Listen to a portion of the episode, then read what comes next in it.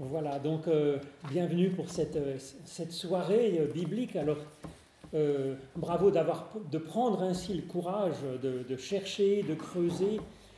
Alors, le thème de cette année, bon, c'est des épisodes séparés en fait, hein, mais c'est des, des, épisodes de belle et de difficile fraternité dans la Bible. Alors, on avait vu dans les épisodes précédents que parfois la fraternité, quand il y a une paire de frères, par exemple, bien c'était un peu à l'image de deux dimensions de notre être, de chacun par exemple. Ou bien il pouvait y avoir la fraternité comme étant euh, la fraternité humaine, l'ensemble de l'humanité, comme dans le psaume 133 qu'on a vu la dernière fois.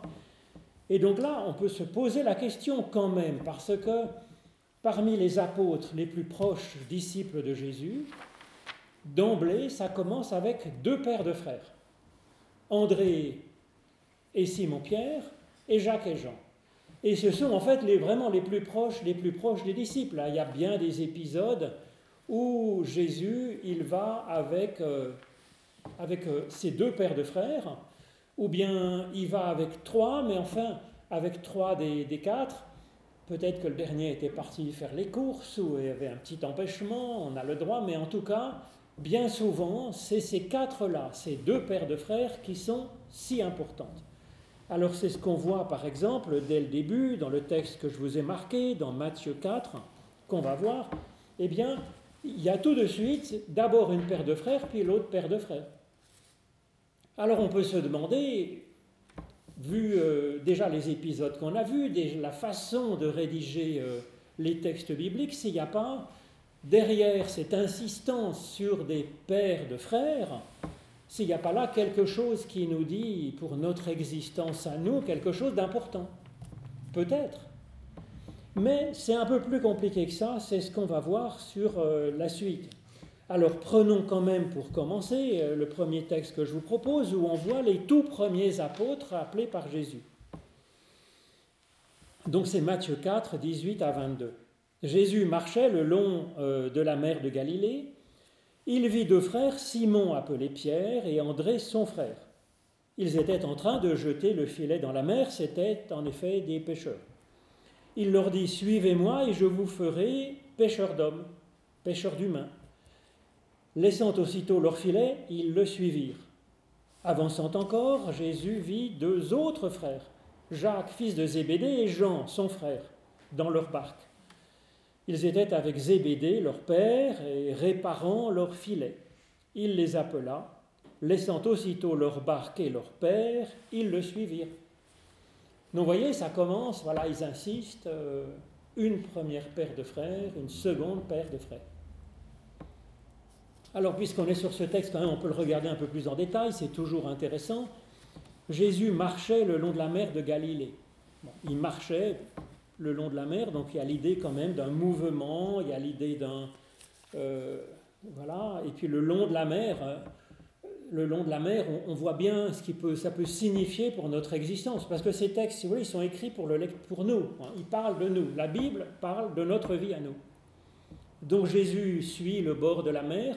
On voit ce que ça pourrait évoquer dans notre existence, d'aller chercher à la marge, si vous voulez. Dans la, dans la Bible, la mer, ça évoque un peu le chaos, la difficulté. Et puis la, terre sèche, c'est là où la vie est possible. Donc Jésus, il suit cette bordure finalement. Hein. On pourrait l'interpréter peut-être un petit peu comme ça. Hein. Euh, ensuite, euh, il voit deux frères, Simon, euh, les deux frères, voilà, ils, jettent le filet dans la mer, ils étaient pêcheurs, et il leur dit, suivez-moi, je ferai pêcheur d'hommes. Donc, suivez-moi, euh, ou plutôt d'abord, on pourrait commencer, Jésus les voit. Donc Jésus s'approche, il voit ces personnes. Donc cette attitude de Jésus qui ne reste pas seul dans ses méditations, mais qui fait attention à ceux qu'il rencontre, ça aussi c'est un appel pour nous, bien sûr. Hein, ça peut nous dire quelque chose. Euh, ça peut être aussi, euh, Jésus, il évoque la foi, donc ça peut évoquer la foi en nous, qui, qui veille en nous à, à, l'humain qui, qui, est là finalement. Hein. Et il leur dit, suivez-moi, je vous ferai pêcheur d'hommes. Donc suivez-moi, il y a un appel, il y a une vocation, il y a une adresse. Hein. C'est Dieu qui s'adresse à nous, qui s'intéresse à nous, qui, qui nous appelle à, être nous aussi dans un mouvement, dans un cheminement. Ça, c'est des choses importantes, voilà, dans l'Évangile, hein. comme dans Jean, Jésus dit, je suis le chemin, la vérité et la vie. Donc, c'est ça qui est un peu en cause. Je vous ferai pêcheur d'hommes. C'est un peu étrange, euh, à mon avis. Euh, Hein, ils insistaient, ils étaient pêcheurs. Bah oui, ils jettent le filet dans la mer, ils étaient pêcheurs. Mais s'ils rajoutent, ils étaient pêcheurs, c'était pour insister, ils étaient pêcheurs de poissons, ils deviennent pêcheurs d'hommes.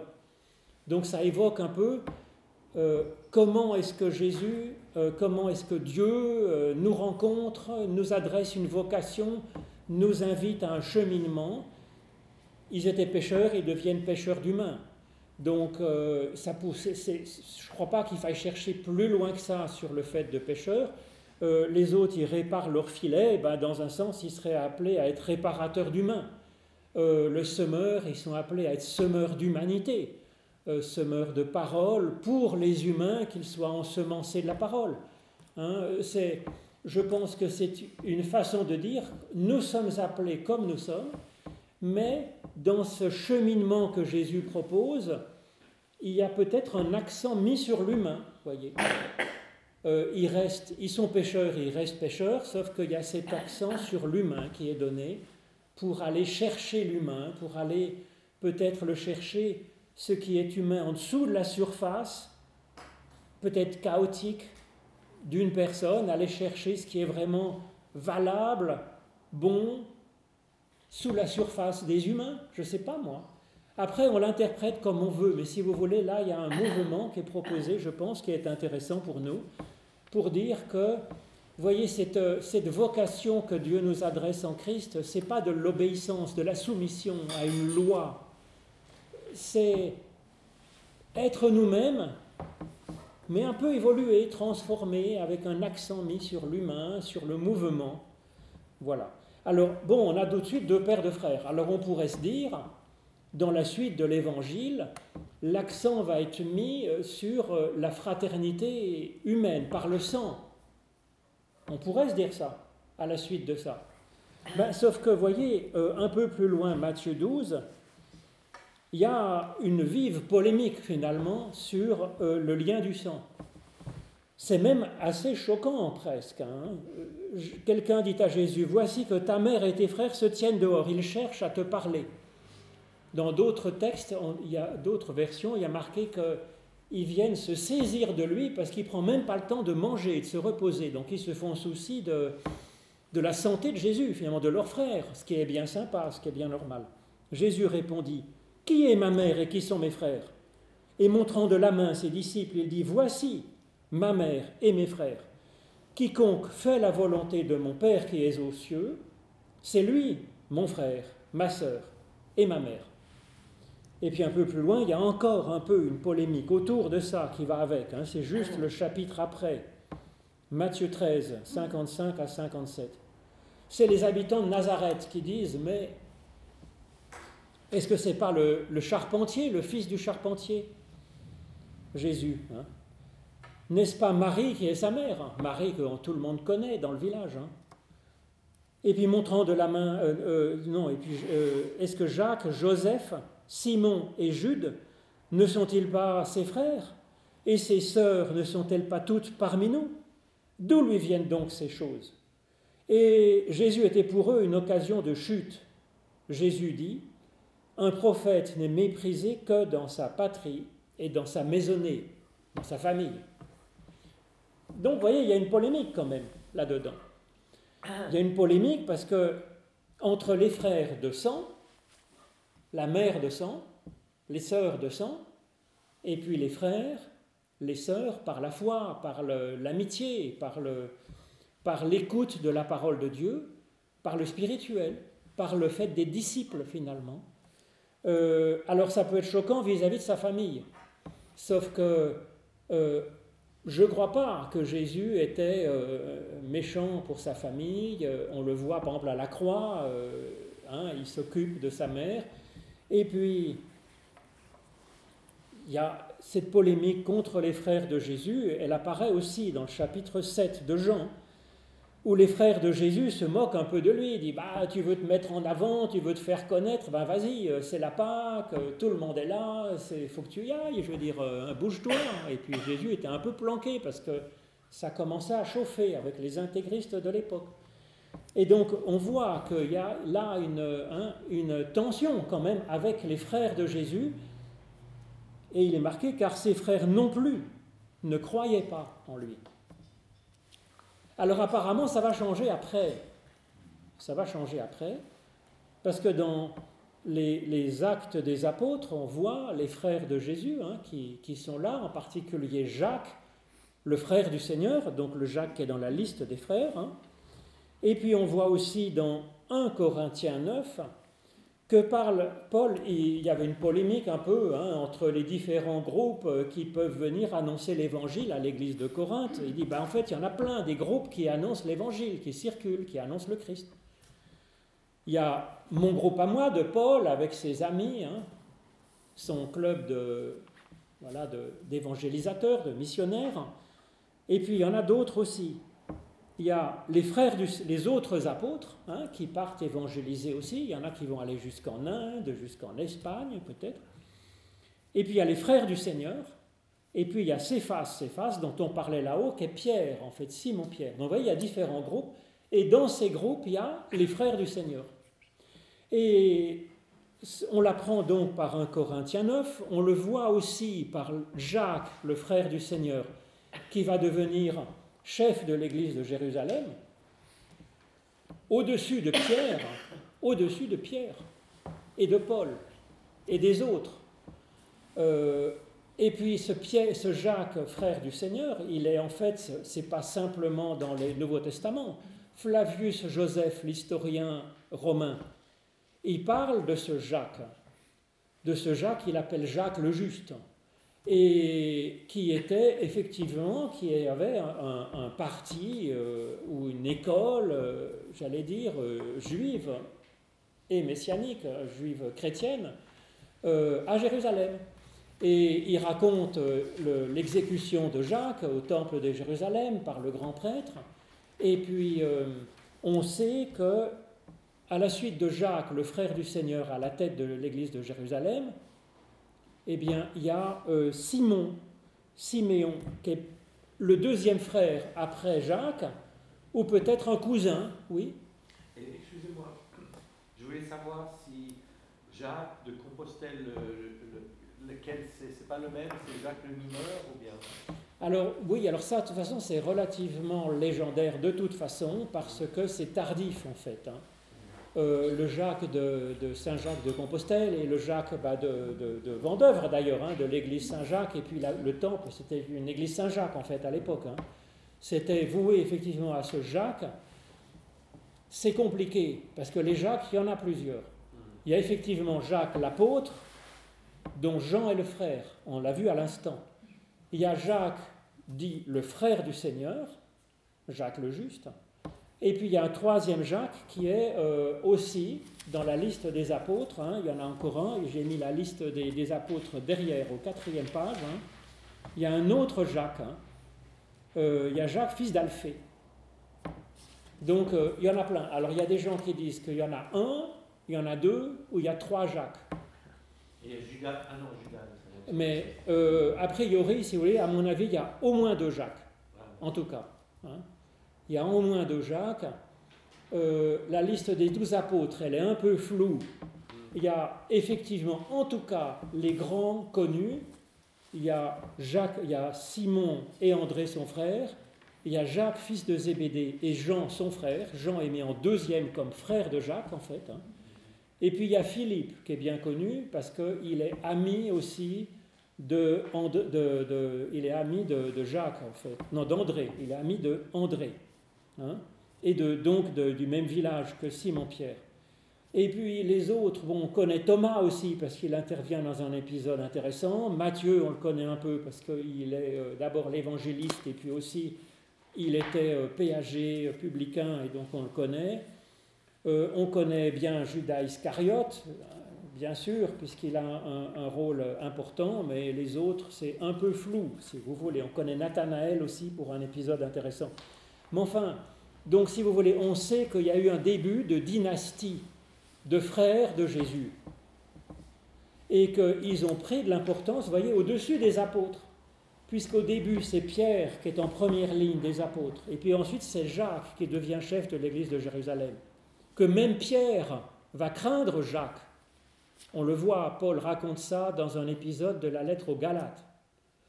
Et donc, on voit bien cette tension. Alors cette tension, on le sait par ailleurs, par des, euh, des pères de l'Église, hein, qui viennent raconter ces débuts-là. Et, on parle donc de, cette, euh, de ce groupe, de cette mouvance, de cette, on pourrait dire, euh, oui, de cette, de cette sensibilité des, frères de Jésus, hein, donc on appelle les desposimoi. C'est ceux du Maître donc effectivement, dans cette euh, famille de Jésus, euh, on n'appelait pas tellement Jésus euh, Seigneur Curios, on l'appelait plutôt Despotes, c'est-à-dire le, le boss en fait. Rabbi, rabbi, Alors ça, Rabbi, ça veut dire le professeur, c'est autre chose, c'est l'enseignant. Mais là, on l'appelait soit Curios, le Seigneur, ça veut dire une seigneurie, une importance, voilà, c'est un peu quand même divin sur les bords ou bien despotes, c'est le boss, le chef. Quoi. Donc en fait, on reconnaît le chef pour euh, le suivre. Et donc euh, c'est ce courant hein, des desposimoi, hein, euh, il a duré jusque, en tout cas jusqu'au deuxième siècle, milieu du troisième siècle, et puis ensuite ça s'est un peu estompé, en fait, peut-être devant l'importance des, des, des pagano-chrétiens, c'est-à-dire des chrétiens d'origine païenne euh, qui ne suivent pas la loi juive. Alors on voit que ça commence dès le vivant de Pierre, de Paul et de Jacques. Jacques, il est vraiment dans le courant de suivre la loi juive avec les frères de Jésus, euh, mais il fait ça d'une manière libérale. Il dit, ben non, ceux qui ne veulent pas la suivre, ils ne la suivent pas. Et c'était bien le débat qu'il y avait donc dans les actes des apôtres. Il y avait ce courant des judéo-chrétiens avec les frères de Jésus, avec Jacques, et puis il y avait le courant d'ouverture aux païens avec euh, Pierre, Paul et les autres qui vont essaimer dans tout le bassin méditerranéen. Donc on comprend mieux, si vous voulez, ce débat euh, autour des frères et des sœurs de Jésus dans Matthieu 12. C'est pas contre Marie ou les frères de Jésus ou la famille de Jésus, mais que c'est une tension qui qui, va se trouver plus tard, au moment de la rédaction de l'évangile selon Matthieu, entre savoir qui est le boss. Est-ce que c'est plutôt Jacques et les frères de Jésus, la famille de sang de Jésus, ou si c'est plutôt les apôtres, c'est-à-dire ceux qui sont reliés à Jésus par la foi, par le, le côté enseignant de Jésus, par le côté rabbi. Oui, Colette?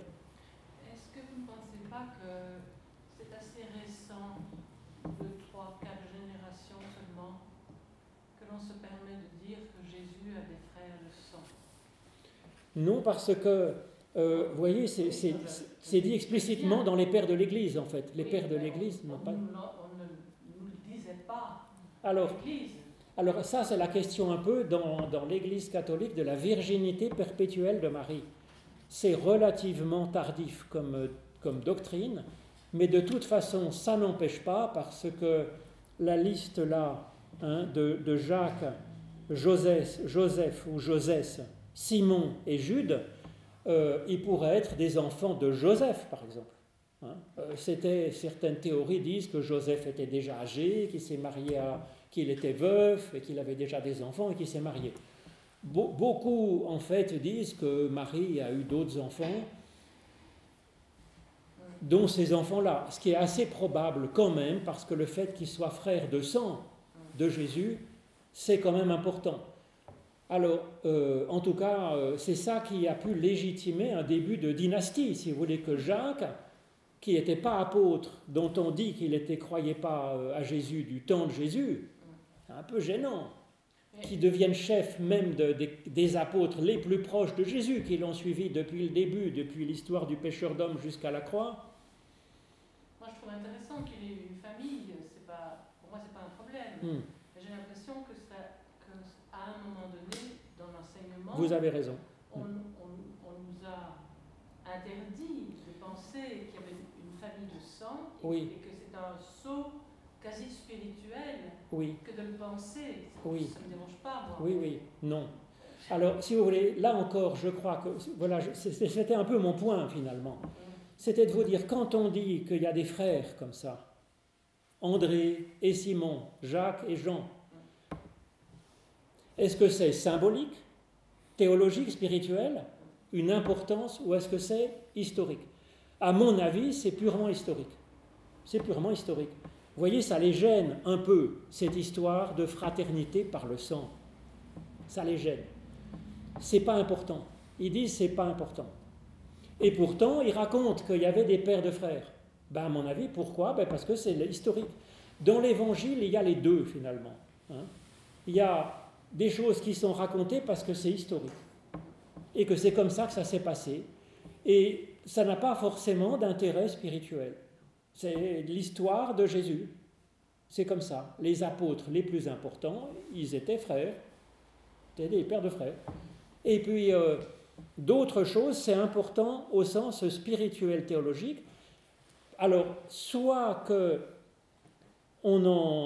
y ait quelque chose qui soit arrivé réellement et on en tire une leçon pour nous.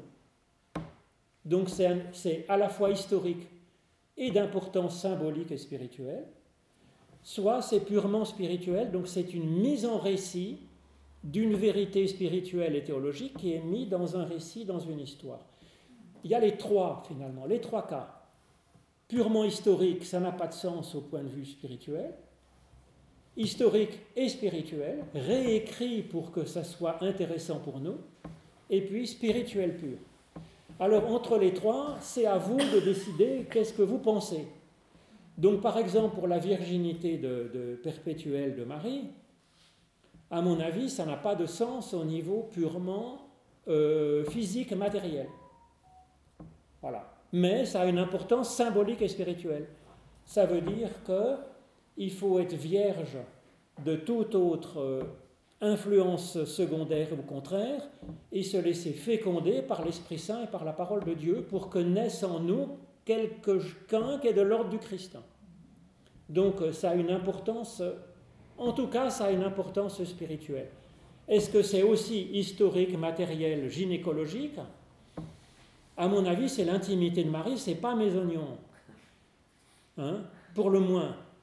Euh, alors, ça, je dirais, je ne sais pas, c'est pas connaissable. Donc, c'est soit purement spirituel, soit c'est historique et spirituel. Mais pour ce qui me concerne, le côté historique et matériel, c'est pas mes affaires, c'est les affaires de Marie, de Jésus peut-être. Il reste le spirituel dans cette affaire. Oui? Moi je considère qu'il y avait effectivement des frères et tout ça, mais en fait, ce qui, ce qui est trompeur, c'est que pour assumer, assurer la, divinité de Dieu, donc de Jésus. Euh, il aurait donc euh, un Dieu n'a ni frère ni sœur, ni mère, ni, rien du tout. Disons qu'il est c'est euh, une, une déité. Donc c'est ça qui a, qui a fait un peu la confusion oui, sauf que si vous voulez, le fait de dire que Jésus est Dieu, c'est plus tardif que l'époque de rédaction des évangiles. C'est l'idée était dire qu'il y avait par l'esprit Jésus à un côté divin, comme nous tous, à un autre degré, avec une autre vocation, ça tout le monde est d'accord. Mm. Ensuite, est-ce que Jésus est Dieu? Dit comme ça, il faudra attendre des générations avant que ça puisse apparaître, à mon avis. Parce que le Dieu on a chacun de nous un Dieu intérieur. Bah, C'est-à-dire qu'on a l'Esprit Saint. C'est une dimension divine euh, qui fait de nous euh, des enfants de Dieu. Voilà. Donc, euh, si vous voulez, je crois que là, il y a une polémique, et donc, à mon avis, ça veut nous dire, dans cette enquête, savoir qu'est-ce qui a du sens et qu'est-ce qui est, qu'est-ce qui est historique, je pense qu'il y a là de l'historique. Hein. Les personnages Simon, Pierre, André, euh, Jacques et Jean, c'est des personnages historiques. Hein, c'est pas, euh, pas de la narration pour euh, nous dire quelque chose de spirituel et de particulier. Je me demande, oui je serais assez pour la dimension historique en me basant sur le fait que l'islam a repris cette même distinction hmm. entre les chiites et les, les sunnites. Les sunnites. Hein, les, chiites qui sont la succession familiale. Oui, oui, c'est ça. Et les sunnites qui sont l'ouverture. oui. Donc il y a une sorte de califat finalement, c'est un peu par le sang effectivement de, Mohamed, qu'il y a un califat qui, qui se... Et c'est un peu la même question qui s'est trouvée après Jésus entre un califat, une sorte de califat de, Jésus, de la famille de Jésus, et puis par le côté enseignement et disciple. Une sorte de sacerdoce. Et donc l'islam a, repris un peu cette... Alors à mon avis, c'est toujours une question qui nous traverse tous, euh, de savoir, euh, voilà, le lien par le sang et le lien par, euh, par l'esprit ou par, les, par la, fidélité. le partage. Oui. Oui, oui. C'était le texte que mon mari et moi nous avions choisi pour notre mariage. Hmm. Matthieu 47, 50. Ah. 12. Matthieu 12, 47, 50. Ah oui, c'est intéressant. Ah oui. oui. Qui sont mes frères et sœurs? Oui. Alors là, là. c'est ça. Et donc là, c'est clair qu'il y a du coup une relecture de cette fraternité au sens spirituel. Voilà. Et ensuite, eh bien, alors euh, oui, ça, à mon avis, c'est intéressant. Alors ensuite, on peut voir un peu la personnalité de, André, frère de Simon, euh, frère de Simon. Et puis il y a aussi Philippe qui intervient, c'est dans Jean 1. Et c'est un récit aussi qui est programmatique. C'est-à-dire que ça nous parle vraiment de, de ces hommes. Jean est d'accord pour dire que ce sont les deux premiers disciples, les deux premiers apôtres, mais vous voyez, ça se passe différemment. La rencontre se fait différemment que dans la rencontre que nous venons de voir. Donc on pourrait dire il y a contradiction Non. C'est-à-dire qu'il y a un fait historique. Les premiers disciples, c'est effectivement André et Simon, Pierre. Tout le monde est d'accord. Donc ça, c'est historique. Ensuite, à partir de ce fait-là, historique, chaque évangile essaye de tirer une leçon pour notre propre appel, dans un sens, sur notre appel à suivre le Christ, à devenir disciple et à avoir la vocation de. Alors il y a des ingénieurs qui devraient devenir ingénieurs euh, de l'humain, euh, d'autres qui vont être médecins, qui doivent être médecins euh, de l'humain, et d'autres artisans, doivent être artisans de paix, je ne sais pas. Hein. Donc Jean-Baptiste trouvait euh, de nouveau au même endroit avec deux des disciples, deux de ses disciples, fixant son regard sur Jésus qui marchait, il dit Voici l'agneau de Dieu. L'agneau pascal, en fait. Les deux disciples, l'entendant euh, parler ainsi, suivirent Jésus. Jésus se retourna et voyant qu'ils s'étaient mis à le suivre, il leur dit Que cherchez-vous? Il lui répondit Rabbi, ce qui signifie maître, professeur. Où demeures-tu? Il leur dit, venez et vous verrez. Ils allèrent donc et ils virent où il demeurait, et ils demeurèrent auprès de lui ce jour-là, c'était comme une dixième heure. André, le frère de Simon-Pierre, était l'un de ceux, de ces deux, qui avaient écouté Jean et qui avaient suivi Jésus. Il va trouver avant tout autre son propre frère Simon et lui dit, nous avons trouvé le Messie, ce qui signifie le Christ en grec. Messie, c'est en hébreu.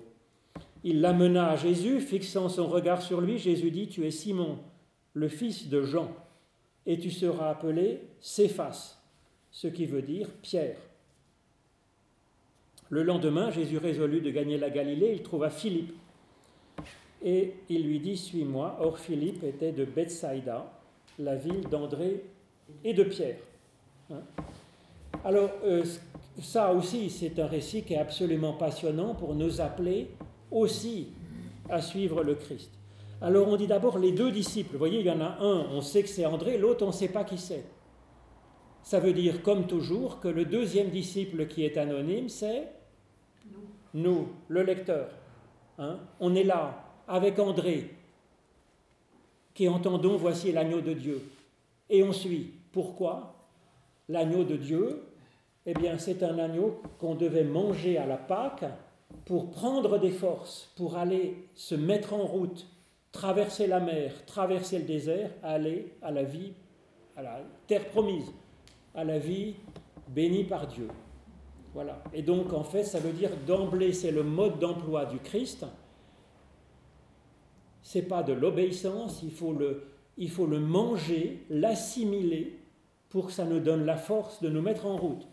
La dixième heure, ça, ça, représente quoi? Alors voilà, il y a ce petit itinéraire de conversion et c'était comme la dixième heure. La dixième heure, c'est l'heure du 10.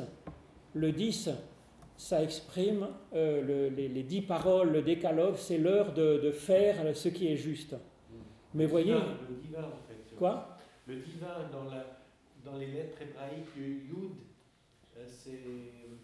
Euh, c'est Dieu, et puis c'est la valeur numérique est 10. Sauf que, oui, sauf que là, c'est la parole de Dieu. On pourrait dire la parole de Dieu à appliquer et à suivre, voyez c'est parce que le 10, ben, c'est le décalogue et ça exprime la loi, c'est-à-dire la parole de la loi. Le 2, c'est la parole et le 5, ben, c'est l'action. C'est la parole sur l'action, c'est la loi. Et donc, vous voyez, ça retrousse un peu la chose. Pour être dans la vie éternelle, dans la vie avec Dieu, de demeurer, ce qui demeure, c'est la vie éternelle. Hein. Ce n'est pas le verbe habiter, c'est le verbe méno, c'est demeurer, c'est ce qui demeure pour l'éternité. Donc, pour être dans la vie éternelle avec le Christ, il ne s'agit pas de faire la loi, ça vient après.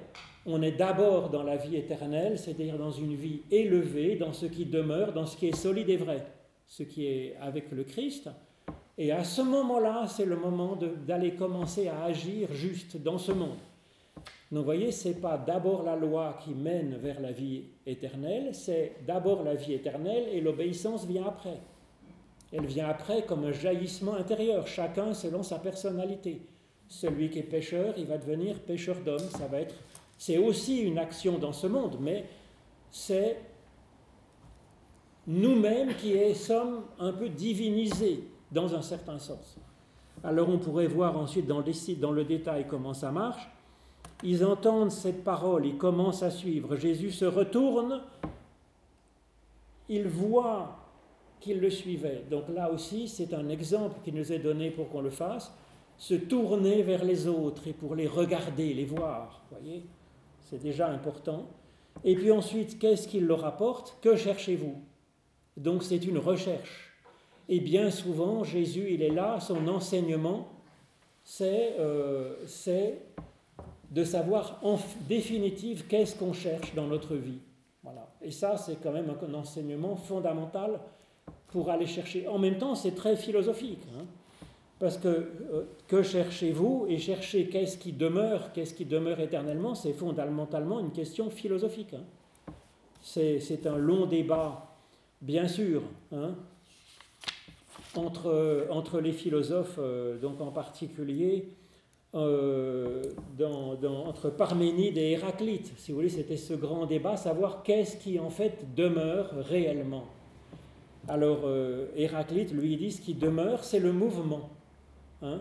Euh, le fleuve, il n'y a jamais la même eau qui passe en fait, mais c'est le fait que ça passe.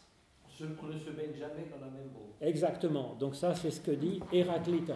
Ce qui demeure, c'est le mouvement. Et Jésus serait plutôt dans cette dimension-là. Vous voyez, tout est mouvement là-dedans. Et donc, dans quoi est-ce qu'on demeure? C'est finalement dans ce, dans ce cheminement, dans ce mouvement. C'est ça qui demeure. Et c'est ça qui est vivant. C'est la, barque des Égyptiens. Le. Euh, Alors, c'est la barque des Égyptiens, sauf que la barque des Égyptiens, elle va. Euh, du matin au soir. Oui, alors, mais la barque des Égyptiens, c'est la barque aussi qui va dans la vie éternelle, mais c'est dans la vie future. Vous voyez, c'est pour ça qu'ils bâtissaient des pyramides et qu'il fallait avoir les bonnes incantations qui permettent effectivement d'avoir le passage. Euh, et c'est aussi un jugement sur nos actes avec la pesée des âmes. Ici, c'est l'inverse. Vous voyez ce que je veux dire? C'est il a pas le passage dans la vie éternelle, elle est au cours de la vie présente. Mais vous avez raison de souligner ce genre de référence parce que c'est bien ça qui est en cause dans ces débats, si vous voulez, fondamentalement. Le passage dans la vie éternelle, il est au cours de cette vie, maintenant. Hein, que cherchez-vous? Qu'est-ce qui demeure Donc, ce qui demeure éternellement? Il leur dit Venez et vous verrez. Donc, euh, il y a l'idée effectivement de se mettre en mouvement et de voir, d'expérimenter ce chemin de salut. Ils allèrent donc et ils virent où il demeurait, et ils demeurèrent auprès de lui. Et donc, euh, vous voyez, il y a demeurer auprès de lui, c'est euh, dans ce, mouvement, euh, ce mouvement vers l'autre, ce mouvement qui regarde l'autre, ce mouvement qui cherche, ce mouvement qui accompagne. Et puis à ce moment-là, ils sont dans une sorte de vie vraie, une vie profonde et vraie. Et à ce moment-là vient la dixième heure, et effectivement, c'est quoi cette dixième heure pour André? Eh bien, c'est de témoigner de ce qu'il a découvert et d'aller d'abord vers son frère de sang. Peut-être effectivement faut-il commencer par ceux qui nous sont confiés en propre, et ça peut être effectivement notre frère de sang, mais on dit qu'il commence avant tout autre par son frère de sang, mais ça veut dire qu'il y en a d'autres derrière, par exemple Philippe probablement, hein, qui est un ami aussi euh, proche de, euh, de Simon et d'André. Hein. Euh, donc voilà, dans ce cas-là, eh bien, euh, l'heure de la dixième heure, l'heure d'agir d'une manière juste, eh ben, c'est de partager sa découverte. Alors ce qui est intéressant, c'est que là, André a vraiment la première place, vous voyez, par rapport à Simon. Et c'est André qui dit, nous avons trouvé le Messie, c'est-à-dire le Christ, qui confesse Jésus comme étant le Christ. Ce qui est par ailleurs bien connu comme étant fondamental pour Pierre qui est reconnu comme étant l'apôtre qui a confessé Jésus-Christ.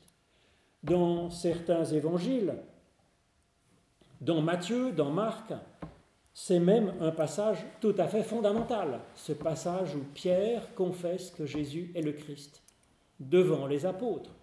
Sauf que là, dans Jean, c'est André qui est le premier et qui voilà. Alors ce qui est, donc là, j'ai mis l'épisode où Pierre confesse, hein, tu es le Christ. Matthieu 16, 15. Sauf qu'effectivement, il y a encore là une petite pique contre les frères de sang. Hein. Euh, Jésus leur dit, et pour vous, hein, qui suis-je? Simon, Pierre répond, tu es le Christ, le Fils du Dieu vivant.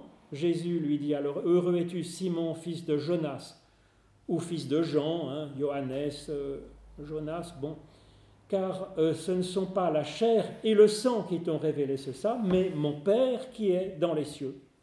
Je te le dis, tu es pierre, et sur cette pierre je bâtirai mon église. Donc pour dire, ceux qui euh, sont le fondement de l'église du Christ, ce n'est pas les frères de sang, c'est ceux qui sont par la confession de foi. Voyez Donc là, la polémique ressurgit dans ce chapitre 16. Mais il ne faut pas y voir une. Hein, euh, comment dire Il ne faut pas y voir autre chose que euh, cette question de primauté, cette question d'autorité dans l'Église primitive dans les années 40 jusqu'à 120, j'allais dire. Hein. je peux vous poser une question? euh, qui n'est pas directement liée à ceci Cette éternelle histoire, celui que Jésus aimait, celui que Jésus aimait, bah, moi ce que je dirais c'est que à la fin, de, oui, à la fin de donc non, mais ça c'est discutable parce que si vous voulez, l'évangile selon Jean, on sait qu'il se terminait à la fin du chapitre 20.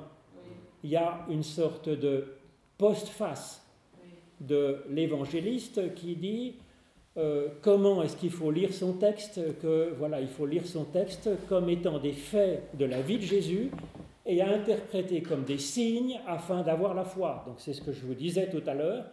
Jean nous dit dans cette postface, Jean 20, 30, 31, que tout ce qui est raconté est à lire au deuxième degré comme parlant de nous.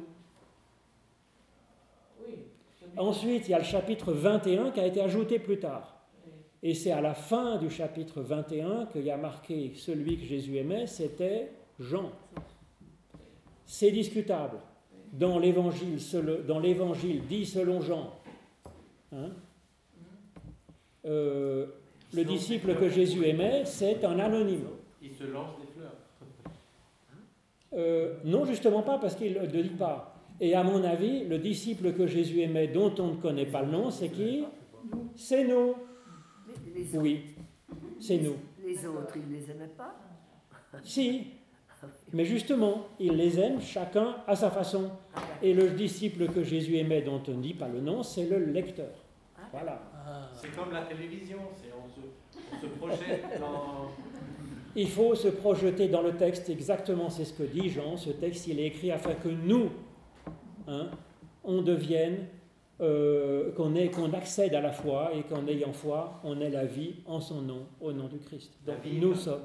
La vie est une scène de théâtre et puis on, on, joue comme, comme, comme une euh, comédie euh, grecque et puis alors on se projette là-dedans. Donc lire un livre, c'est la même chose, c'est s'identifier au, au personnage. AUX. C'est s'identifier au personnage, ensuite pour, que, pour nous lire nous-mêmes. voyez Donc on est Jésus dans ce texte qui passe, eh bien c'est la foi qui en nous nous appelle, hein, nous appelle à cheminer, nous appelle à devenir pêcheurs d'hommes. Et, en même temps, on est Jésus, puisque si vous voulez, quand euh, ensuite euh, André il va aller chercher euh, son frère et puis d'autres après, eh ben, il fait comme il fait comme Jean-Baptiste qui désigne Jésus, il fait comme Jésus qui appelle à cheminer à sa suite, puisque euh, il, va chercher, euh, il va chercher Simon, son frère, et son frère le suit jusqu'à Jésus.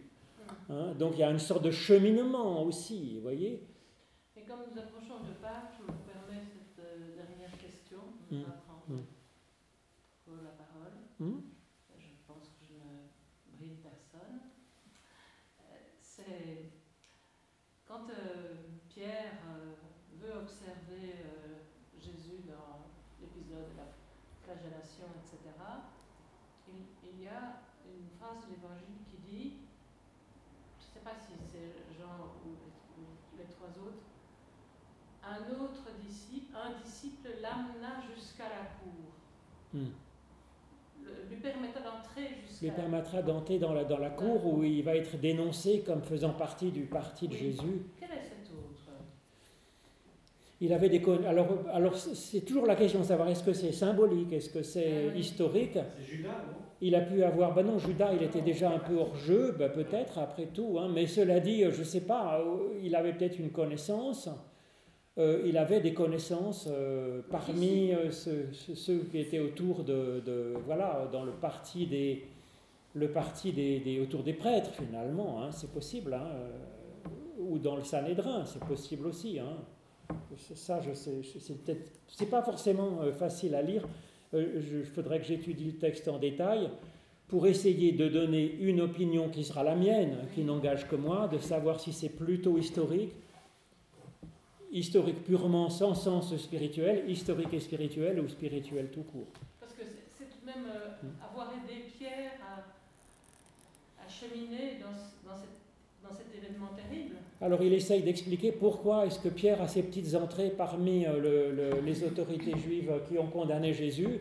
Est-ce que Jésus était un peu compromis dans ce parti? Peut-être qu'ils disent en fait non, euh, mais c'était une de ses connaissances qui était là, enfin j'en sais rien. Faudrait réfléchir, faudrait étudier la question. En tout cas, on revoit André, hein, puisqu'on connaît bien Simon-Pierre évidemment. Hein. on revoit André euh, au chapitre 6. Il va être celui qui va. Euh, Jésus leur dit bon voilà, ils n'ont pas de quoi manger. Et c'est.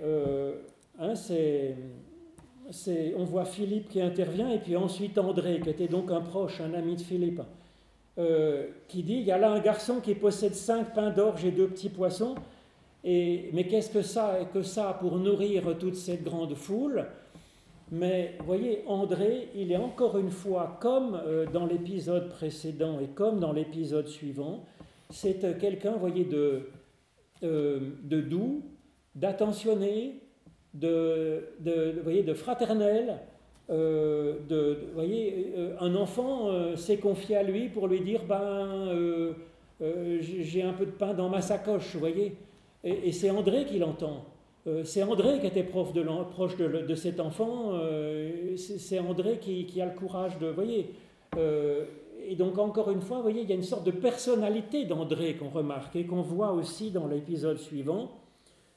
Il y a des Grecs qui euh, voulaient euh, aller rencontrer euh, Jésus et donc ils disent à Philippe, Seigneur, nous voudrions voir Jésus. Et Philippe alla le dire à André et ensemble ils le à Jésus. Donc vous voyez, on voit l'André qui, qui, est, fraternel.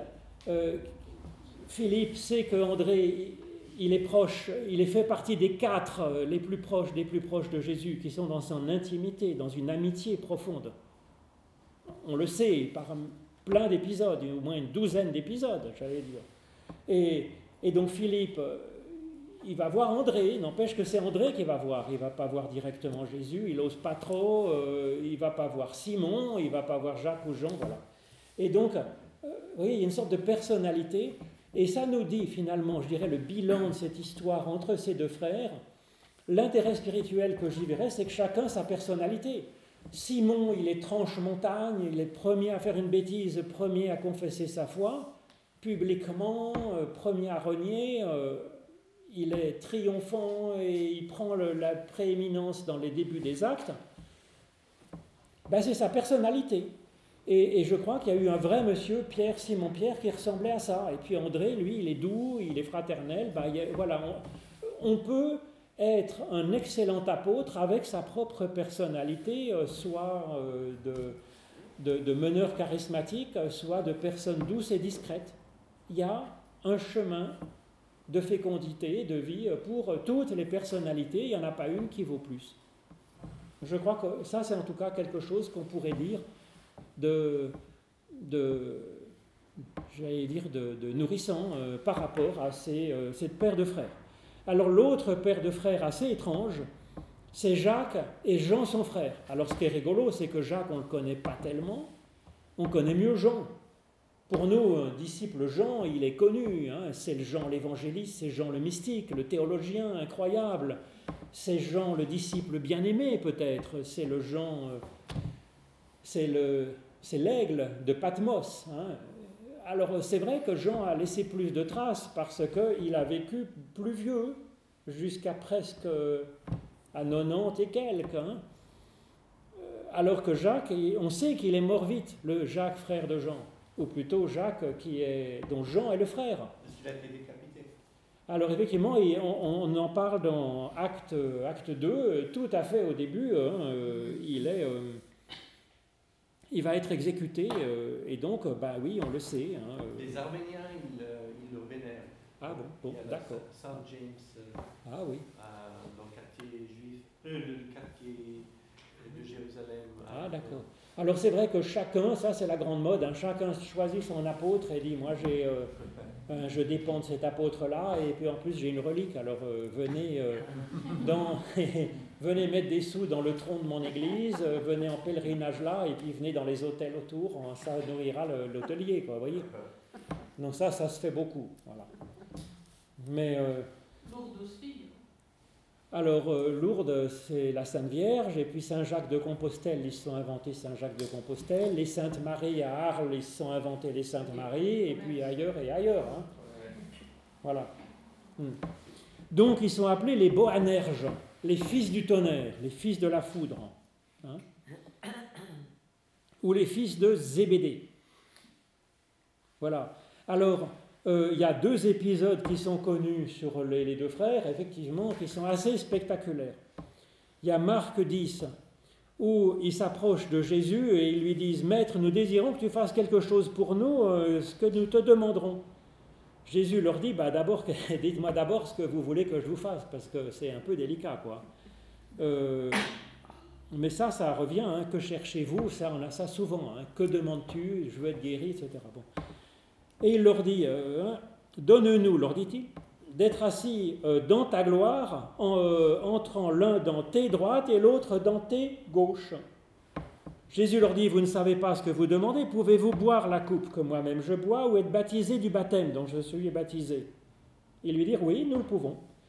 Et Jésus leur dit, bah, c'est vrai en fait, que vous serez baptisé du baptême dont moi-même je suis baptisé, mais pour ce qui est de siéger à mes droites ou à mes gauches, c'est pas à moi de le donner, donc vous voyez, il ne se prend pas pour Dieu, hein. mais c'est à ceux pour qui cela a été préparé. Donc un passif, c'est Dieu qui est sujet, hein, en général dans les évangiles. Les dix autres hein, prennent ça moyennement bien, ils ont entendu, ils s'indignent contre Jacques et Jean. Bon, ils n'osent pas euh, aller réclamer auprès du chef. Mais quand même, Jésus les appelle et leur dit, vous savez que ceux qu'on regarde comme les chefs des nations les tyrannisent. Bon, vous voyez, euh, Jésus, il prophétisait pour l'époque de maintenant, non? Et que les grands abusent de leur pouvoir sur euh, les autres nations. Hein. Il n'en est pas de même parmi vous. Mais quiconque veut être grand parmi vous sera votre serviteur. Et quiconque veut être le premier parmi vous sera l'esclave de tous. Car le Fils de l'homme est venu non pour être servi, mais pour servir et donner sa vie pour affranchir une multitude. Alors certaines traductions a marqué comme rançon hein, pour, euh, pour, les, pour nous. Bon, sauf que là, ce n'est pas une rançon à payer, c'est un affranchissement. Hein, bien sûr. Hmm. Alors, euh, donc, c'est vrai que c'est un épisode un peu spectaculaire, mais euh, les apôtres ont mal compris et visiblement il y a là une, un retournement puisque Jésus il encourage en fait. Hein. Il ne critique pas du tout euh, Jacques et Jean, au contraire, il, a l'air de hein, les, les, encourager. Alors effectivement, il faut comprendre qu'est-ce qu'il leur demande. Les disciples ils comprennent de travers, ils prennent ça comme étant, comme Jacques et Jean demandant la prééminence. Et donc Jésus, il critique non pas Jacques et Jean, il critique la façon de voir ce que c'est qu'être grand dans la pensée des, dix, en fait, des dix apôtres. Pour eux, être grand, être assis à la droite et à la gauche du Christ, c'est avoir du pouvoir sur les autres. Du coup, ils prennent ça mal. Et Jésus n'y met pas du tout. Être grand à mes côtés, c'est au contraire celui qui va faire la vaisselle. Eh oui, c'est comme ça. C'est celui qui va être au service. Et évidemment, parce que qu'est-ce que c'est que la gloire dans, dans l'Exode hein? La gloire de Dieu, bah c'est Dieu qui illumine et qui aide son peuple à cheminer. Avec, Avec la colonne de feu la colonne de, nuée, de feu, et c'est ça qu'on appelle la gloire de Dieu. Donc la gloire de Dieu, en gros, bah, c'est ce qui donne aux autres de cheminer. Voilà. Et donc, qu'est-ce que c'est avoir la gloire C'est être capable, eh bien, d'être avec le Christ et d'accomplir sa mission, ben, c'est de pouvoir amener les autres vers le salut. C'est de faire du bien autour de soi, d'avoir une vraie fécondité spirituelle. C'est ça. En plus, comme ils le disent, il n'y a pas une place à droite et une place à gauche. Il y a des places à droite et des places à gauche. Bref, il y a de la place pour tout le monde. Mais là encore, à la droite et à la gauche, la droite, c'est la partie plus offensive. Et la gauche, c'est la partie plus défensive. Hein. C'est la droite, on tient l'épée, la gauche, le bouclier. Et donc, peut-être, effectivement, Pierre, il serait plus du côté de la droite, voyez il est dans la parole forte, il est dans l'action. Hein. Et André serait plus du côté de la douceur, de l'accompagnement, de l'amitié. La, voilà, il serait plus du côté peut-être soin de l'autre, qui serait plus le côté gauche. Et donc, voilà, il y a de la place pour chacun, des gens plutôt du côté soin, des gens du, plutôt du côté parole forte, annonce peut-être de l'évangile, je ne sais pas, oui.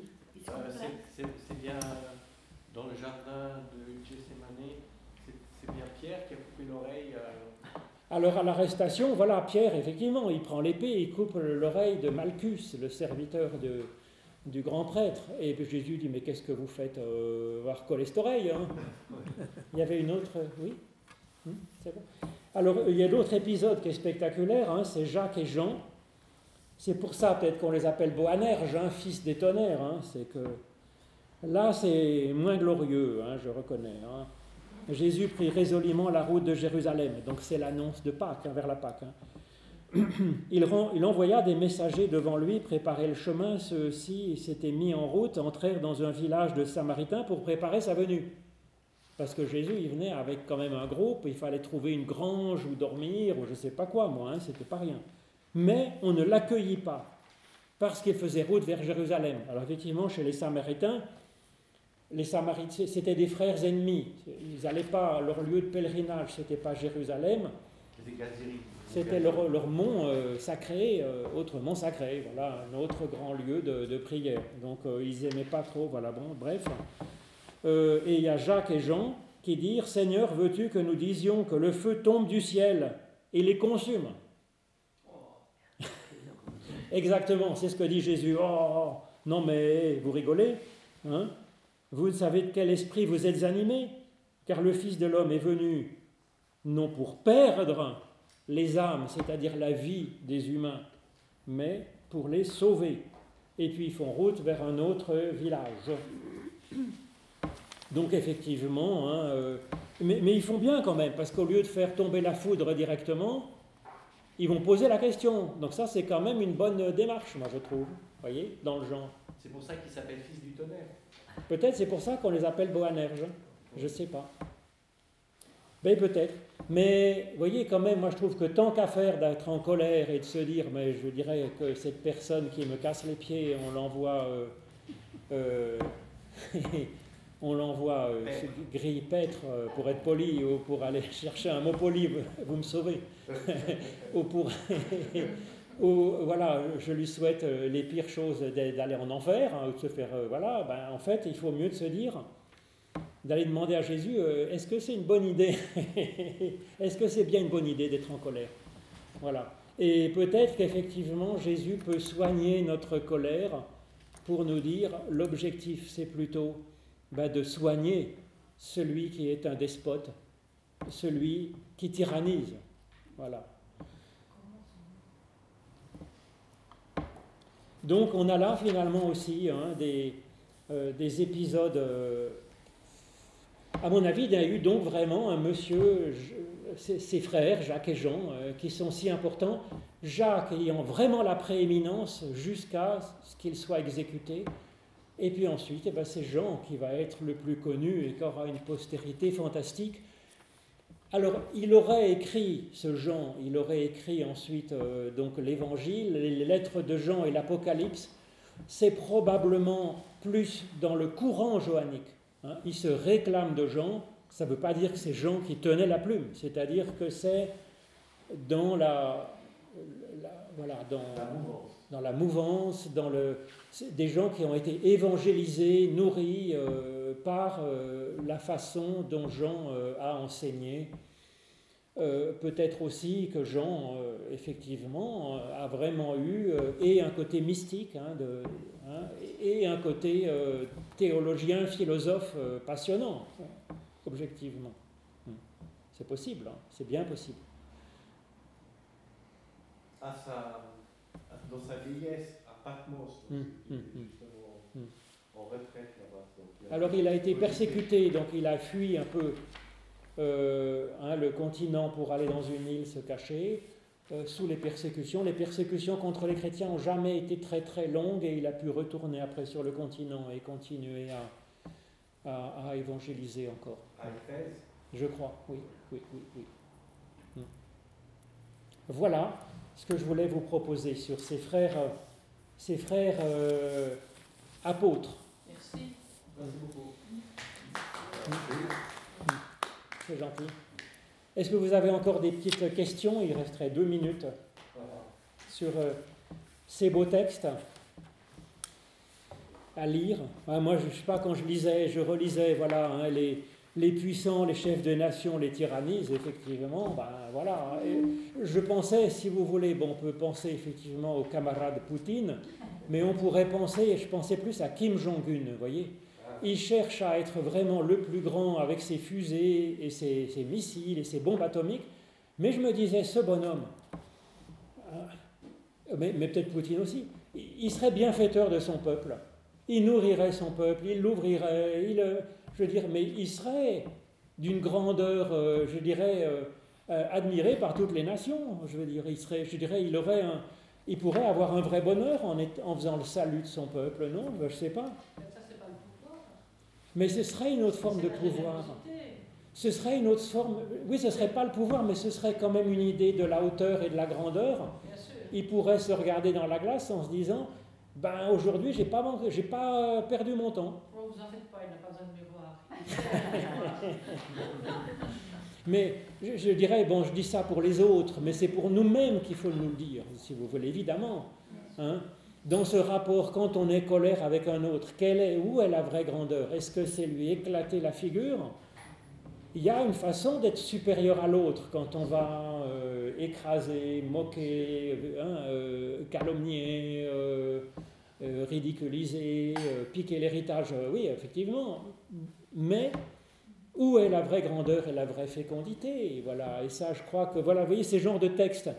C'est pas pour nous moquer de Kim Jong-un, de Poutine ou, des, apôtres qui n'avaient rien compris. C'est une façon de se lire soi-même. Hein, qu'est-ce que je pense être la vraie grandeur? Comment, euh, hein, euh, qui est-ce que j'admire hein, euh, Celui qui fait le bien ou si c'est celui qui brille Comment est-ce que moi j'espère m'élever? Voilà. En tout cas, prochain épisode, ce serait Marthe et Marie, le 5 avril. Euh, alors il y a deux épisodes qui parlent de Marthe et Marie. Il y a Luc 10, bien sûr, où Jésus est accueilli chez Marthe et Marie. Et puis il y a Jean 11, où il y a euh, la mort euh, et la réanimation de leur frère Lazare. Et, c'est un épisode aussi passionnant.